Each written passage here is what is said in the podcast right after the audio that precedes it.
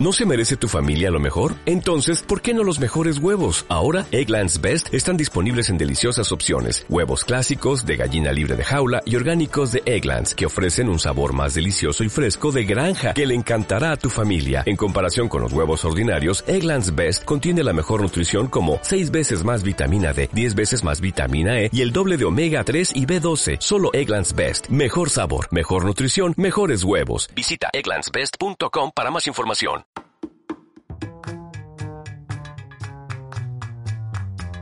¿Qué tal amigos? Bienvenidos a otro nuevo programa de Radio Geek. Hoy miércoles primero de marzo del 2023 y vayamos a los títulos. La alternativa de Twitter de Jack Dorsey se llama Blue Sky y ya está disponible en versión beta. TikTok quiere reforzar las herramientas para ayudar a los adolescentes y a las familias a administrar mejor su tiempo. En el día de hoy Twitter al parecer tuvo un apagón mundial, que esto fue a la mañana, ahora les cuento más sobre el tema. Eh, la gente de Microsoft hizo una gran actualización en Windows 11, también con Bing y la inteligencia artificial. Vamos a contarles los detalles. OnePlus confirmó eh, el primer smartphone inteligente plegable que va a llegar muy pronto en el 2023. Por el otro lado tenemos que Samsung podría lanzar un Galaxy Watch 6 eh, con un poco más de autonomía en batería. Y les cuento que en el día de hoy estuve en un evento que realizó la gente de Kodak Alaris, que es una empresa eh, que digamos realiza, o sea, si bien es Kodak, pero es una división de escaneos, pero no el escaneo clásico que conocemos nosotros normalmente eh, que tenemos una multifunción en la oficina o en casa y que hacemos escaneos de forma aleatoria, un documento, este, un, digamos, un formulario, lo que una foto, ¿por qué no? Bueno, ese tipo de escaneo, sino eh, ya está más orientado eh, al servicio corporativo que está más metido en, en el IT en sí, donde vos podés tomar determinados documentos que se escanean y a su vez eso tiene un contacto con un conector directamente hacia lo que puede llegar a ser un CRM eh, o digamos este un sistema de gestión o lo que fuese un sistema de logística. Eh, y bueno nos reunimos eh, con el directivo de Kodak Alaris Conosur que se llama igual que yo Ariel Abrancato que es director comercial eh, y bueno, nos contó varios temas eh, muy interesantes. Mañana vamos a estar subiendo en Infocertec un informe completo. Eh, en donde hoy inclusive subí un, un videito cortito de un minuto en las redes sociales, como siempre, Ariel Mecor, como me encuentran siempre, en donde Ariel Abrancato nos contaba un poco los nuevos productos que está trayendo a la región y al país más precisamente. A todo esto estuve en una reunión de prensa, como bien les dije, eh, y le hice dos preguntas a Ariel, digamos, más orientadas al, al nicho local. Pero más allá de todo eso, quiero, quiero contarles que algo de lo que me llevé de esta, de esta reunión de prensa es que eh, las empresas, al menos en lo que es América, porque él maneja América, eh, dice que las empresas ya no están buscando tanto eh, comprar hardware, sino lo que están más que nada buscando es la, la posibilidad de contratar servicios, ¿no? O sea, contratar el servicio de una empresa que te brinde la posibilidad de hacer escaneos de documentación, eh, de todo estilo y tipo, y de hecho mencionó tres pilares importantes, por un lado salud, por el otro lado bancaria y por el otro lado logística que son los tres eh, pilares más grandes en donde se está viendo mucho adopción de este tipo de escaneos. Eh, por ejemplo, Ariel nos, nos contaba que cuando vas a, eh, a un consultorio médico o una clínica a hacerte algún estudio, normalmente tienen unos escáneres chiquititos que son de Kodak Alaris, en donde eh, escanean tu, eh, tu credencial y automáticamente te habilitan. y bueno, y un montón de casos que, que fui contando. a todo esto, en, en la reunión, todos los periodistas fuimos haciendo preguntas. Yo lo que hice es grabar las dos preguntas que, les, que le hice yo. Así que bueno, eh, vamos a tener esas dos preguntitas. Eh, y bueno, Ariel gentilmente nos las responde. Eh, y bueno, con, se explaya bastante en las mismas. Así que bueno, eso lo tenemos también disponible. Y mañana, como bien les dije, va a estar el informe completo publicado en, en Infocertec. ¿no? Y este videito que les digo que está en las redes. Avancemos con, con los demás temas. Eh, bueno, ustedes saben que Jack Dorsey eh, es una persona, bueno, es la persona que estuvo detrás de hace desde casi siempre de Twitter, ¿no? Eh, pero a su vez él estaba desarrollando antes de salir de Twitter estaba desarrollando una red alternativa o un sistema alternativo que se llama se llamaba y se llama ahora Blue Sky eh, y que eh, al parecer está disponible en una versión beta cerrada solamente en la App Store. Por supuesto estamos hablando de iOS, ¿no? de, iPhone eh, o de iPad. y la aplicación es solo para invitados donde pronto podrían unirse digamos este, a, este, a este lugar y la misma está basada sin ir más lejos, en Twitter, ¿no? Eh, y también en Mastodon, y bueno, o sea, es, un poco la historia. Hay una lista de espera, les voy a pasar el enlace para que vean esto, y que hay una lista de espera donde vos podés este, sumarte. Las diferencias con Twitter, si bien va a ser similar, eh, algunos de los puntos eh, son menores, ¿no? Como por ejemplo una opción que diga qué pasa, en qué lugar está pasando. Quizás son cosas menores, pero son útiles, ¿no? O sea, ¿en qué lugar está pasando? No sé, hoy Twitter falló, ahora les voy a contar. Falló, hubo problemas, pero realmente ¿en dónde está fallando? Yo estoy siguiendo una persona en Twitter eh, y de repente leo que falló Twitter en tal, que falló Twitter, pero quizás eh, no sepa de dónde es esa persona.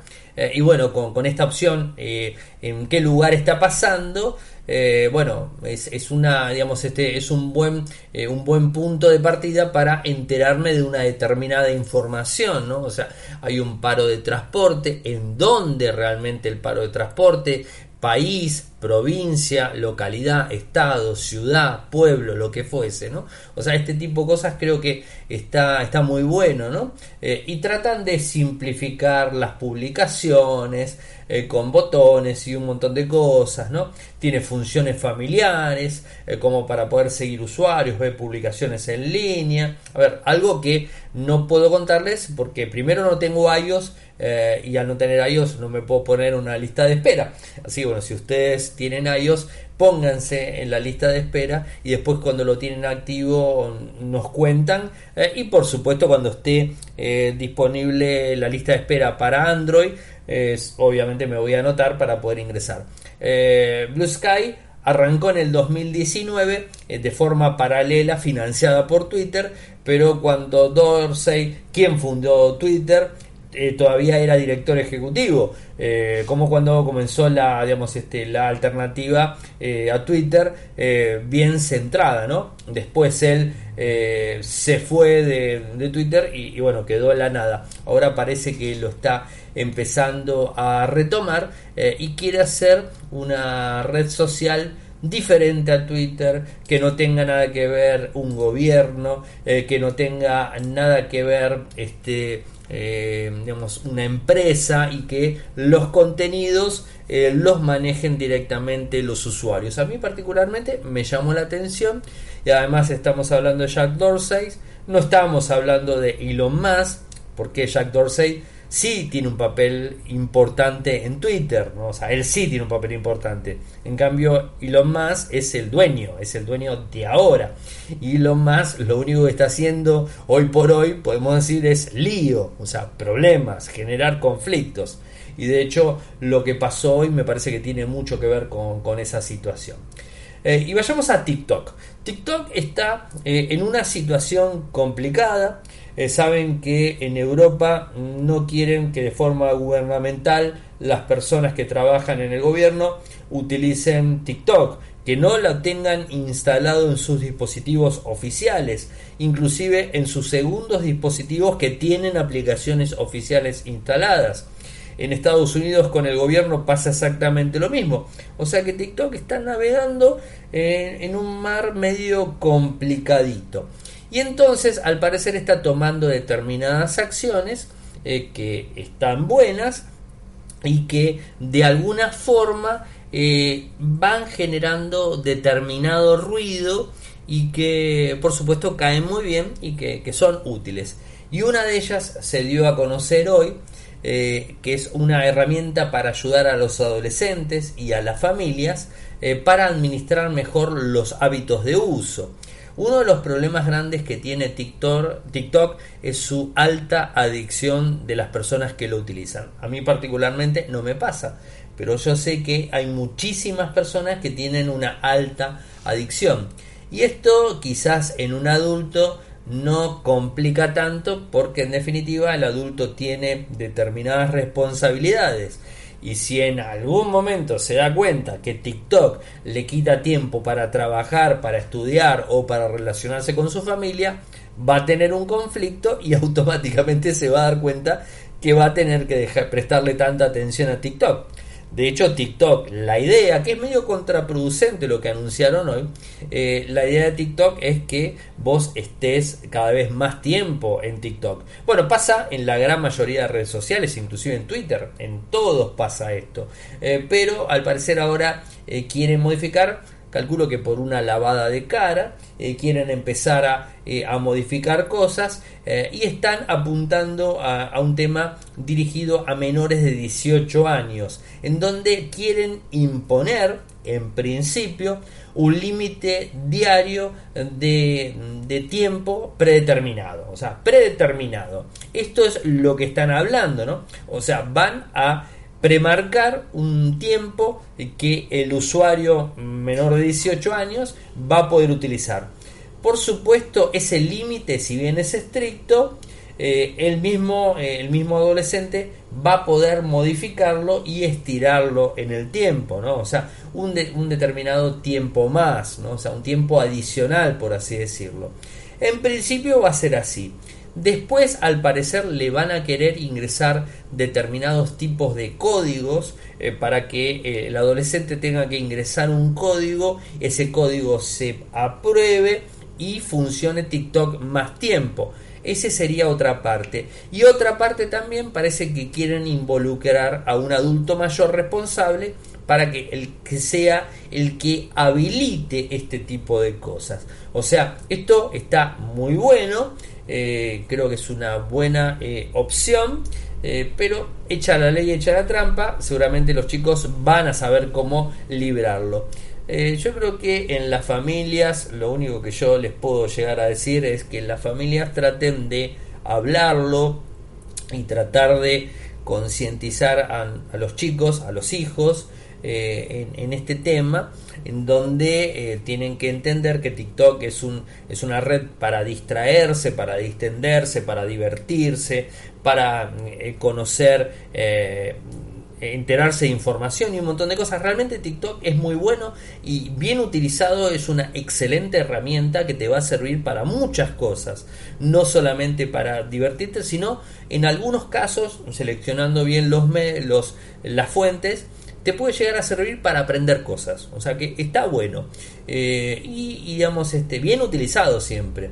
Eh, hay herramientas hoy por hoy, tenés el bienestar digital en, Android que te permite eh, a vos como, como padre poderle modificar los tiempos, o sea, búsquenlo, en algún momento voy a hacer algún video en donde vos podés modificar el tiempo de uso diario eh, que un chico puede utilizar de WhatsApp, de Instagram, de TikTok, de Facebook, del juego que use, de lo que sea. Vos podés modificarlo y automáticamente cuando pasa a ese tiempo la aplicación no se cierra, sigue quedando instalada, sigue quedando operativa, pero te queda en gris la aplicación. Es decir, el usuario no puede hacer clic en el, digamos, en el botoncito de la aplicación porque no funciona.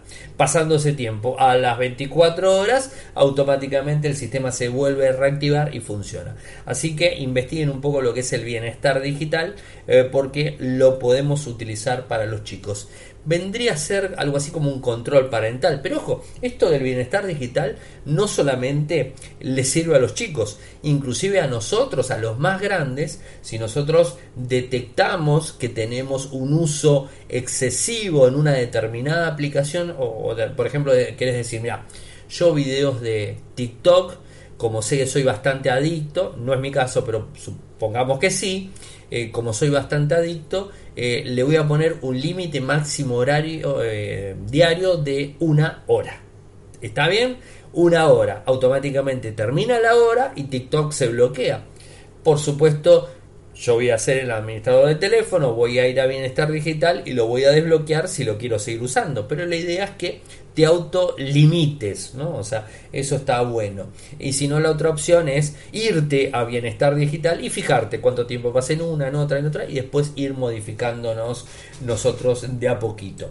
Eh, pero en el tema de los, de los chicos creo que es, eh, es una opción interesante eh, que, que se aplique y convengamos que los menores de 16 años no deberían tener redes sociales si vamos a la realidad, ¿no? O sea, y más que nada por todos los eh, factores que esto eh, conlleva tener una red social, una, una, persona menor de edad, ¿no? O sea, eh, quizás más chicos inclusive eh, puede llegar a traer problemas, más allá de que las redes sociales están tratando de limitar eh, contenidos pornográficos, contenidos de violencia, contenidos de todo estilo y tipo, eh, bueno, deberían tratar también los padres de limitarles los horarios a los chicos para que no, no vean contenido que podría llegar a generar algún tipo de trauma, ¿no? Pero bueno, es, es difícil, realmente todo es difícil.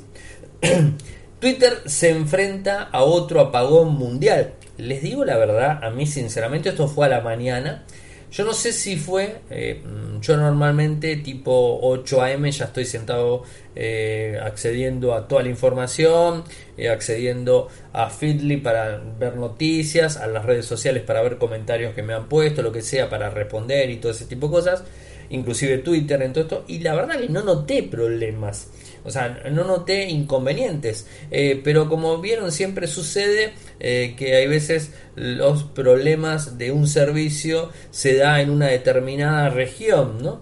Eh, así que puede variar. Las noticias las vi cruzadas, las vi desde Europa a Estados Unidos, pero acá en Argentina al menos de todos los testeos que hice nadie me dijo que haya tenido problemas. Eh, quizás el horario tuvo algo que ver y cuando nosotros agarramos eh, funcionaba. Eh, DOM Detector también informa de problemas, o sea que los usuarios han informado problemas, así que hubo inconvenientes. Dicen que, por ejemplo, cuando actualizabas el feed no te traía tweets viejos, eh, en Android parece que funcionaba, en TweetDeck también, pero en twitter.com no, eh, algunos tweets que no salían, y bueno, unas fallas bastante aleatorias. Ahora, eh, ¿qué es lo que se está diciendo? Bueno, según algunas fuentes, el inconveniente o esta interrupción podría tener que ver a una decisión de nuestro amigo de vuelta, y lo más que el fin de semana despidió nada más y nada menos que a 200 personas. El sábado por la noche. Fíjense cuándo las despidió. Eh, inclusive la jefa de Twitter, Blue Star eh, Crawford, eh, fue una de las afectadas. no está claro, inclusive si estos despidos tienen algo que ver con la caída de Twitter. Pero si este muchacho va a seguir despidiendo gente, va a llegar un momento eh, que o bien generan una inteligencia artificial rápidamente que reemplace personas, o Twitter se va a quedar sin técnicos, sin ingenieros, sin personal de soporte, sin personal, eh, digamos, de atención, sin absolutamente nada. A todo esto Twitter no dijo absolutamente una palabra, como bien saben, no se caracteriza eh, por tener un buen departamento de comunicación, algo que no tiene. Eh, entonces, bueno, quedó bastante todo en la nada. Eh, y por lo que veo está funcionando y se dejó de, dejó de haber quejas. Así que evidentemente el servicio funciona. Ya está la nueva actualización de Windows 11, en donde integra algo que todo el mundo está esperando, que tiene que ver con Bing más ChatGPT.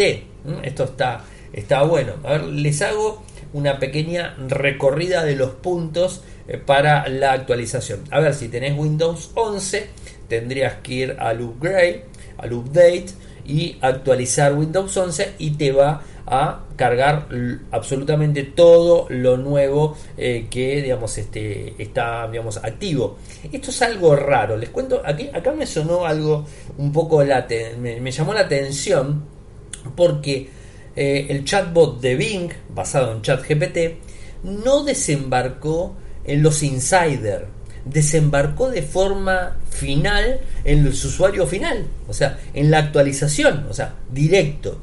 Y entonces me pareció raro. Por lo general Microsoft siempre prueba las cosas en los insiders, que son los que realizan el testeo de las funcionalidades y después pasa eh, para los usuarios en general. Pero al parecer en este caso no fue así. Eh, van a ver eh, un iconito de Bing dentro del cuadro de búsqueda de la barra de tareas y ese te lleva al chat GPT. ¿no? O sea que va a tener mucha, mucha opción de este lado. Más allá de eso, hay una aplicación que se llama Phone Link eh, que permite interactuar entre la PC y el smartphone. Eh, dar la bienvenida a iOS, también algo que, no estaba y ahora está. Eh, recortes de Windows 11. Va, va a incluir ahora la función de grabación de pantalla algo que está bueno, que no lo teníamos, el screencast, ahora lo puedes hacer directamente, algo que en Chrome OS lo tenemos hace bastante tiempo, bueno, ahora lo tenés en Windows 11, también pestañas en el blog de notas, interesante también por ese lado, mayor visibilidad en la barra de tareas para los controles de audio, video y Windows Studio Effects, esto con basado en una app de inteligencia artificial, nuevos widgets en Windows 11, en donde incluye eh, a otras partes como Meta, Spotify, Xbox Game, Phone Link y un montón de opciones. Así que interesante. Ah, la nueva app de Windows 365. O sea, nuevas opciones eh, que realmente parecen más que interesantes. Gente, me voy al audio que les prometí al principio eh, con, el, con el directivo de Kodak Alaris.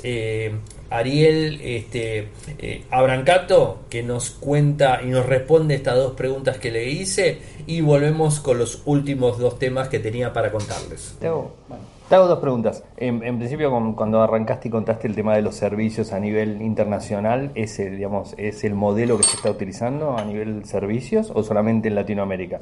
No, ese es, el modelo que se está buscando a nivel global. global. A ver, voy a ser voy a ser más transparente aún. En realidad no ese es el modelo que se está buscando. Es, lo, que, es lo que está sucediendo. Lo pasa. Es lo que está sucediendo porque vos como vos como empresario hoy pensás más en no aferrarte a activos. No, no, no, no, querés, no querés tener un parque de 400 escáneres, 200 multifunción y 700 PCs. Vos querés pagar un fee mensual y que dentro de tres años te cambien las PC, te modifiquen los equipos, te actualicen las ventanas. No, no, no te aferrás a activo fijo por la coyuntura del país en el que te encuentres. Que si es en Latinoamérica seguramente será desafiante. Entonces, el, camino es, necesito encontrar un integrador que me pueda resolver la problemática que tengo de corto plazo eh, hacia adelante. Y para eso se tienen que crear estructuras de negocios en, grandes compañías que tengan una, una solvencia y una estructura financiera fuerte para poder soportar comprarme a mí, por ejemplo, un equipo que cueste 100 dólares y cobrárselo al cliente en 100 cuotas de un dólar cada una. ¿Y eso en Argentina se está viendo? Eso en Argentina está empezando a pasar, en Chile ya está sucediendo, en Perú está sucediendo, en Brasil ya está existiendo. Eh, Argentina siempre en ese sentido es como, es como el país que al que más le cuesta adaptarlo no, por, no, porque, no porque al argentino no, no, no, no, por no tener la curiosidad o no buscar la, opción, sino por una cuestión económica. O sea, la, la, financiación en un, en un país con una moneda tan devaluada, con, un, con una necesidad de comprar en divisa extranjera, pero tener que cobrarle al cliente en la moneda local y tener que, tener que hacer el, cálculo financiero de hoy te cobro 5, pero a fin de año te tengo que cobrar 10, por- perdón, te tengo que cobrar 15 porque tengo que tener el, el- el- La colchón la- de- el colchón del 100% de la inflación más mi ganancia y, y además guardar un poquito porque uno nunca sabe en Argentina. Entonces ahí es en donde se genera un poco el, el- el- el conflicto por parte de el, el- el integrador, que lo que busca obviamente es tener seguridades, porque acá nadie hace filantropía y Ajá. nadie trabaja para, para, para- nadie hace solidaridad. La gen- las empresas buscan un fin de lucro, entonces ahí es en donde se hace un poco más difícil en una coyuntura como la Argentina. Y me queda una duda Decimos, con el tema del. Muchas gracias a la, a la gente de Kodak, a Larix, por la invitación del día de hoy. Eh, la verdad la pasé muy bien. Eh, tomé un rico café. Ustedes saben que me gusta mucho eh, probar café de, cafés de varios lados. Hoy me tocó ir a Casacavia. Este, pero fui a trabajar en tecnología. El fin de semana seguramente voy a estar yendo a Casa Cavia, eh, pero ya en, digamos este rol de sommelier de café, como, como me gusta decir, y que bueno, siempre eso lo encuentran eh, directamente en Instagram, que está en la pestañita de digamos de historias que dice café, bueno, ahí pueden ver a todos los cafés que eh, cafés que voy este eh, yendo y, bueno con las diferentes puntajes y bueno como para tener más información. Pero bueno me salí de la tecnología. Pero nuevamente agradecer a la gente de Kodak Alarix eh, porque la verdad muy bueno. Y el café la verdad muy rico tengo que ser sincero. Y bueno vamos a OnePlus. Peter Lowe eh, dijo que es oficial se viene un smartphone eh, plegable para este 2023, segunda mitad del 2023. Esto lo, lo dijo en el panel de discusión en- del Mobile World Congress de esta semana, que ya está terminando casi. Este, eh, y bueno, es, es interesante y que va a tener un formato tipo libro, o sea, como el Fold de, de Samsung, ¿no? o sea, va a tener ese tipo eh, de formato. Eh, veremos este cuando lo cuando lo lancen y, bueno conocer más de la tecnología del dispositivo. Un, mientras más players estén dando vueltas, creo que es muchísimo mejor. Y la última noticia que tengo para contarles es sobre el Samsung Galaxy Watch 6 eh, que si bien parece que va a continuar con la tendencia, lo que va a mejorar es la duración de la batería. Y además, eh, con eh, la nueva tecnología de microprocesadores, va a ser de que rinda más la batería que tienen los, este, los relojes inteligentes. A ver, particularmente tengo que decirles, después de haber probado el Galaxy Watch 5 el año pasado, lo tuve como 15 días, lo usé, eh, lo usé bastante, más de 15 días, casi lo 10 días seguro lo tuve en la mano usándolo. Es muy bueno, pero la crítica más grande que tengo del Watch 5 tiene que ver con la autonomía. Realmente me duraba muy poco y eh, recargar el reloj todas las noches eh, me genera digamos este, algo que no me gusta. O sea estar cargando un reloj eh, todos los días no está bueno porque en definitiva también rompe un poco con la acción del reloj. Porque cuando cargo el reloj el smartwatch lo cargo a la noche. Y si lo cargo a la noche no me lo dejo puesto y si no me lo dejo puesto no me controla el sueño que el reloj tiene la posibilidad para controlar. Y si lo cargo del día no me está controlando los pasos que estoy haciendo entonces ¿cuándo lo cargo al final? se entiende ¿no? se carga de forma inalámbrica ya lo sé se carga inclusive si tenés un equipo Samsung eh, digamos este con carga inalámbrica eh, y que tiene carga reversa lo podés ir cargando con un smartphone entiendo que se puede hacer ese tipo de cosas pero es como que debería durar más de un día eh, para que digamos este sea eh, óptimo para, para las personas. Entiendo que las funcionalidades que traen están buenísimas, o sea, poder contestar un mail, un WhatsApp, un tweet, eh, un mensaje en Instagram, lo que sea, desde el mismo reloj, si tenés buena vista, aclaro primero, eh, está genial porque tenés que sacar el teléfono del bolsillo y contestás del reloj en cualquier lado que estés. Eso está bueno. Algo que los relojes este, cuantificadores, las banditas o los relojes en sí, no te permiten, simplemente te permiten leer la notificación, pero no te permiten responder. En el caso de los smartwatch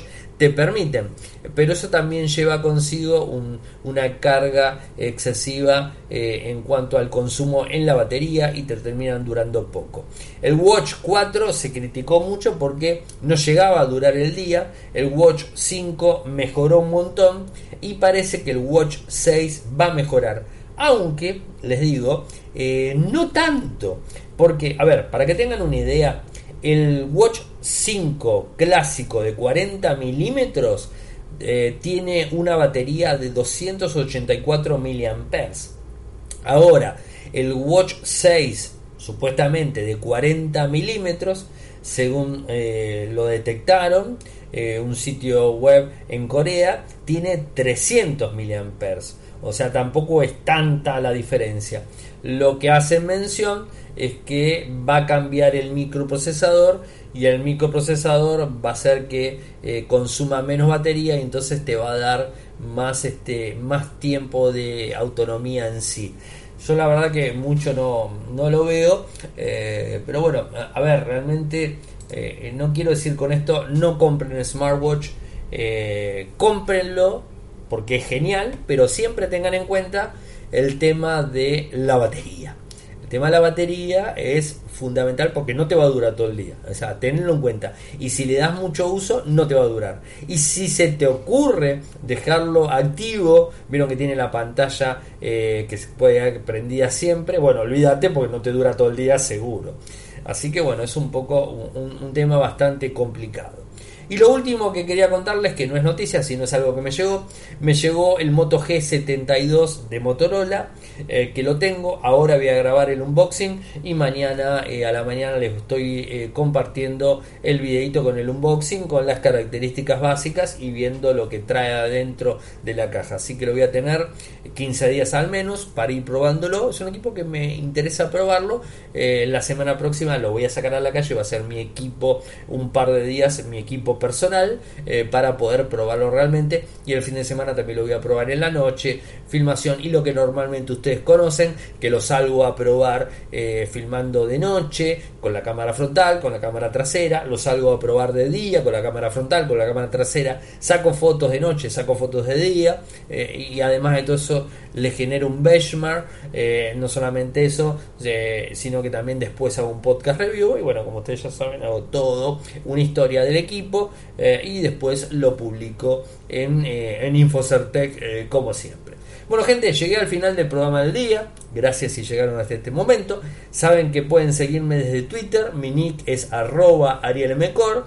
En Instagram es arroba arielmcor. En Telegram nuestro canal es Radio y Podcast. Nuestro sitio web eh, en Argentina es infocertec.com.ar. En Latinoamérica infocertecla.com. Me olvidaba nuestro canal de YouTube youtube.com barra infocertec. Muchas gracias por escucharme y será hasta mañana. Chau chau.